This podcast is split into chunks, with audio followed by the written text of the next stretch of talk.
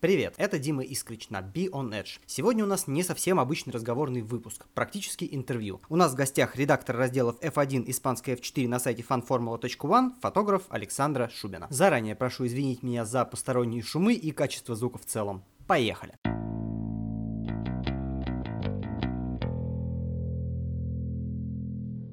Привет. Привет. Как дела? Как сессия? Все отлично, закрыла, так что теперь можешь заниматься делами. Делами гоночными, надеюсь, да? Конечно. Что успела зацепить из того, что было во время твоей личной персональной экзаменационной жести? Ну, я кусками посмотрела Формулу-1. У меня, к сожалению, не было времени даже полной трансляции посмотреть. Частично знаю результаты Лимана, поэтому на данный момент все пока скудно, к сожалению. Ну, собственно, не обязательно разговаривать о результатах гонок. Я, например, вообще чего так долго добивался, чтобы мы с тобой поговорили? Мне безумно интересно, после четырех, кажется, наших выпусков, в которых упоминалась W Series, спросить, наконец, мнение девушки по поводу существования этой штуки, потому что, ну, э, тебе ее оценивать логичнее, ты можешь примерить на себя эту роль. Поэтому расскажи, пожалуйста, как ты относишься вообще к существованию этой гоночной серии, считаешь ли ты ее нужной, вот, что ты про нее думаешь? Ну, вообще, мне кажется, сначала мне казалось, что это абсолютное полное неравенство, что это плохая серия, потому что девушки вместо того, чтобы участвовать в таких э, гонках, там, ну, те же 24 часа батерства, а вместо этого они должны участвовать в серии, чтобы куда-то пробраться. Сейчас, в принципе, я стала более нейтральна к этому, но мне кажется, это нужно для тех, у кого нет финансовой составляющей вообще. Насколько я знаю, там вроде как меньше взнос за участие. И, в принципе, это может засветить твое имя как минимум. Это дотационная штука. Само по себе это неплохо, но все еще считаю, что серия не очень нужна, потому что дотации этим можно вносить по-разному. В том числе и, ну, там, почему я не очень люблю W Series, потому что я считаю, что мог быть аналог молодежных программ команд, вот, который брал бы девушек, но только деньги бы тратились не чьи-то коммерческие, а, допустим, от федерации тоже какая-то часть. Вот, это было бы неплохой историей. Сори, я тебя перебил. Нет, в этом плане я с тобой на самом деле согласна, потому что на выходе что мы имеем? Скорее всего, чемпионку в Series, и, скорее всего, ее никуда не возьмут. Ну нет, ее уже, по сути, взяли, но только это бесперспективное направление, ну, вот и в этом смысле не повезло. Для дальнейшего шага, потому что тех же GT-шках участвовать, мне кажется, это более перспективно, потому что ты можешь в тех же 24-часовых гонках участвовать спокойно, наравне абсолютно. Вот был женский экипаж, я, к сожалению, не помню название, но ну, он участвовал в этом году. Я помню, оно было в предыдущем выпуске, это тебя спасет. Зрители могут вернуться на шаг назад, послушать. Точнее, слушатели могут вернуться на шаг назад и узнать, собственно, как он назывался. Вот, я буду благодарен за прослушивание еще одного нашего выпуска.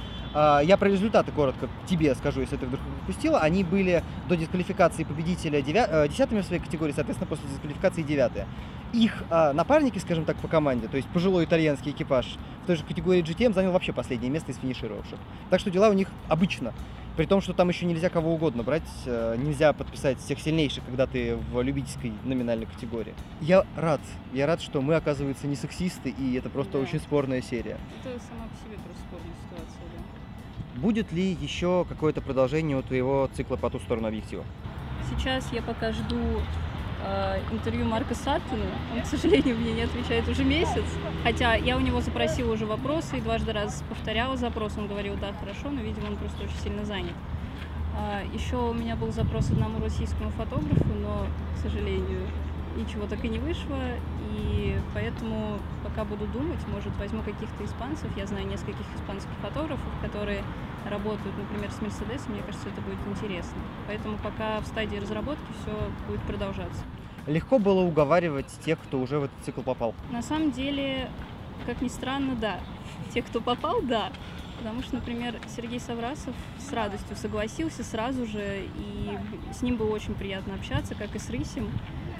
Поэтому тут никаких проблем вообще не возникло. Ну, тут еще есть некоторая связка, что один из них, насколько я понимаю, отчасти учился у другого, поэтому... Да то, то, что они оба попали, я не удивлен. Мне интересно, насколько сложно было на них выйти. Как э, ты в целом оцениваешь, да, это громкий вопрос, но кого спрашивать, как не журналистку, э, как ты в целом оцениваешь сейчас состояние гоночной журналистики в России? Есть ли она? Если честно, то это спорный вопрос. Именно есть или нет, я сказать не могу. Но все-таки скорее нет, чем да. По той простой причине, что, во-первых, талантливым людям сложно пробиться. Да, есть вакансии, но поскольку текучка очень маленькая, в большие СМИ попасть практически невозможно.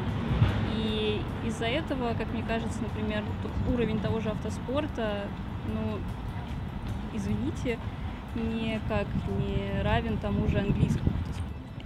Это понятно, но говорить о каком-то высоком уровне российской журналистики я не могу. Я просто хотел сослаться на конкретный пример другой страны. Знаешь, в Голландии долгое время не было никакого уровня автоспорта, если говорить, например, о пилотах. Ну, команды были, ладно. Но уровень журналистики у них всегда был как-то окей. И это, в этом нет прямой корреляции. Но спасибо за то, что сказала, как к этому всему относишься. Есть ли, на твой взгляд, э, ты больше общаешься с молодыми в том числе и журналистами, в том числе и спортивными, есть ли кто-то, кто может очень сильно выстрелить и на кого нужно посмотреть? Не обязательно люди вообще, кто угодно, не обязательно должен знать это имя, просто как ты считаешь, есть ли они? Себя тоже называть можно, если что. Хорошо, но пока нет. А, мне кажется, вот те гонщики, которые сейчас выступают в испанской F4, они могут хорошо выступить. Я про журналистов. А, журналистов. Мы друг другу не поняли. Говорю, себя называть тоже да. можно, я поэтому. Я не знаю на самом деле по поводу себя. А, я буду стараться как-то пробиваться в этой сфере, куда-то, может, даже за рубеж, но это все какие-то планы призрачные, непонятные. А, вот среди журналистов, если честно, я мало кого знаю, поэтому не могу сказать. Но у меня есть знакомая, которая реально сейчас работает и, ну, по-моему, на каком-то иностранном сайте, и она пыталась в наши пробиться, и она ездила уже в Баку с аккредитацией, поэтому мне кажется, она сможет я знаю о ком-то, но для порядка нужно имя назвать, потому что мы похвалим хорошего человека, судя по всему. Мне кажется, Джастин Галпаосова сможет выстрелить в ближайшем времени. Спасибо, спасибо. Вот, я услышал эту историю уже от двух людей из фан-формулы, поэтому раз так говорят, я действительно не сомневаюсь, что оценка абсолютно объективная, и мы обязательно о ней еще услышим.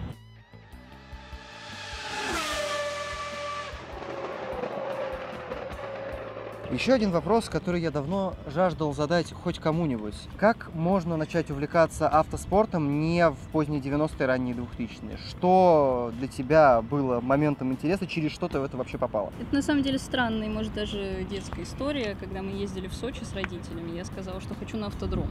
И мы просто пошли на экскурсию на автодром, и после этого момента я поняла, что я хочу смотреть гонки. То есть это вообще ни с того ни с сего пошло. И я посмотрела, первая гонка как раз была в Сочи, потом уже дома. И мне так понравилось, как ездят машины. У меня всегда был интерес к машинам, на самом деле. Я в детстве играла в машины, я изучала все марки, там, недосконально, конечно, там, рыбусь в капоте, но такое тоже было. Поэтому я решила, что хочу этим заниматься и впоследствии хочу даже жизнь этому посвятить. Не в конкретно Формуле 1, а именно автоспорту в целом. Просто у меня есть такая роза ветров специфическая в голове, которую я всех практически примеряю по поводу точки вхождения. А, направление, собственно, 4. Это как ни странно прозвучит это про автогонки спорт, это направление входа через историю, которое там очень много, она очень интересная. Это направление входа через шоу, то есть через сопутствующие вещи, через реалити-шоу, даже так бы сказал, как у меня было. И это направление эстетическое, и мне кажется, что у тебя более всего это похоже на эстетическое изначально направление, я прав? Ну, изначально, скорее всего, да. Потому что тогда же ничего не знал. Какой год был? 2016. Хорошо, нет, просто я пытаюсь вспомнить, насколько это было вот время уродства. Нет, уже не совсем, поэтому окей, я могу, наверное, ну, равно, понять их. Не-не-не, ну это не настолько. Понимаешь, самое страшное все-таки, что я видел на своем веку в Формуле 1, это торчать, да, торчащие носы в 2014 да, году. Согласна. Поскольку ты начала смотреть позже, у меня нет никаких совершенно вопросов. Вот, это я понять могу. Я считаю, что сейчас машины выглядят на самом деле неплохо, и если говорить про эстетику, я бы, наверное, даже не переделывал. Ну, Их переделывать нужно по другим причинам. Это, конечно, прошло давно, но ты никак не высказывал высказывалась в публичном поле. Как у тебя с отношением к штрафу Феттеля в Канаде? На самом деле это странно, но поскольку телеметрия показала все-таки, что ошибка была за Феттелем, я считаю, что это правильно. Да, сам факт того, что в пользу Хэмилтона ФИА считает и решает, это мы уже не первый раз видим, я не помню в каком году, вероятно, в 16-м, в 17 еще, когда борьба с Росбергом была, этого было немало. Но сейчас мне кажется, что здесь он все-таки прав, несмотря на то, как это показано было в СМИ и как это выглядело вообще на видео. А, как ты считаешь, можно ли избавиться от вот этого негативного внешнего образа, когда мы размениваем победу фактически после гонки? Пилоты приезжают в одном порядке, а результат получается на самом деле другой. Неприменимо к этой ситуации вообще? Вообще.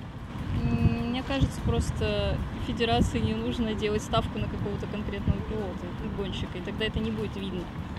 Потому что здесь все-таки, как бы, ну ладно, раньше британцы были за британцы, это понятно. Сейчас то есть ты, в общем-то, соглашаешься со Стивом, который говорит, что пока Хэмилтона выгодно делать чемпионом, его, в общем-то, и будут делать Да. чемпионом. Это как с Алонсо было. Ну, э, с Алонсо все-таки он, на мой взгляд, много испортил себе сам, но да неважно. Кстати, никогда не спрашивал, хотя, возможно, об этом ты говорила, э, никогда не спрашивал про выбор Алонсо и Макларена в качестве объектов боления. Он приехал в Сочи шестым, когда я первый раз посмотрела гонку. Я решила, что я буду болеть за Макларен. Но потом я посмотрела таблички их выступлений за 16 год. Мне стало очень плохо, но я решила, что мне будет больно, но я буду смотреть. Почему, не знаю. Почему Испания, не знаю. Почему испанец, не знаю. Почему Алонсо тоже. Просто вот приглючило мне. Вот, а Макларен все еще Да. в сердцах. Как, в общем, подобного рода страдалец, хотя мне еще хуже, я ведь болельщик Вильямса, и типа этому Это болению вообще. 20 с лишним лет. Ну, не всегда было все так плохо. Мы вспоминали хорошие моменты в Ну, прошлом да, подкасте. конечно.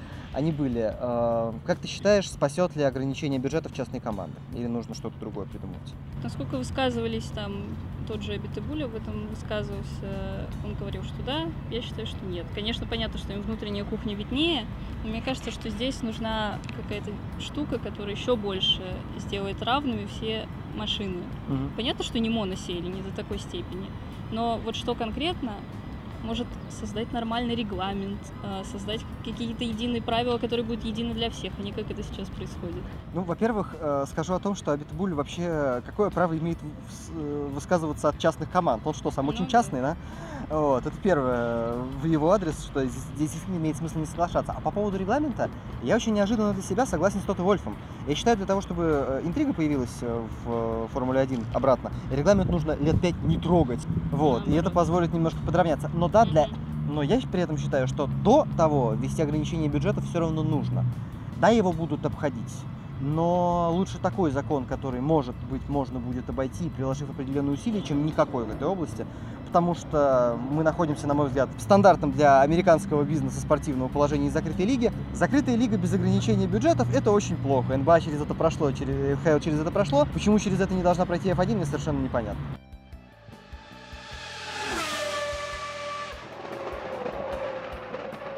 Что, на твой взгляд, должно произойти, чтобы э, спортивная и автоспортивная, как частная журналистика в России ожила? Что должно для этого быть?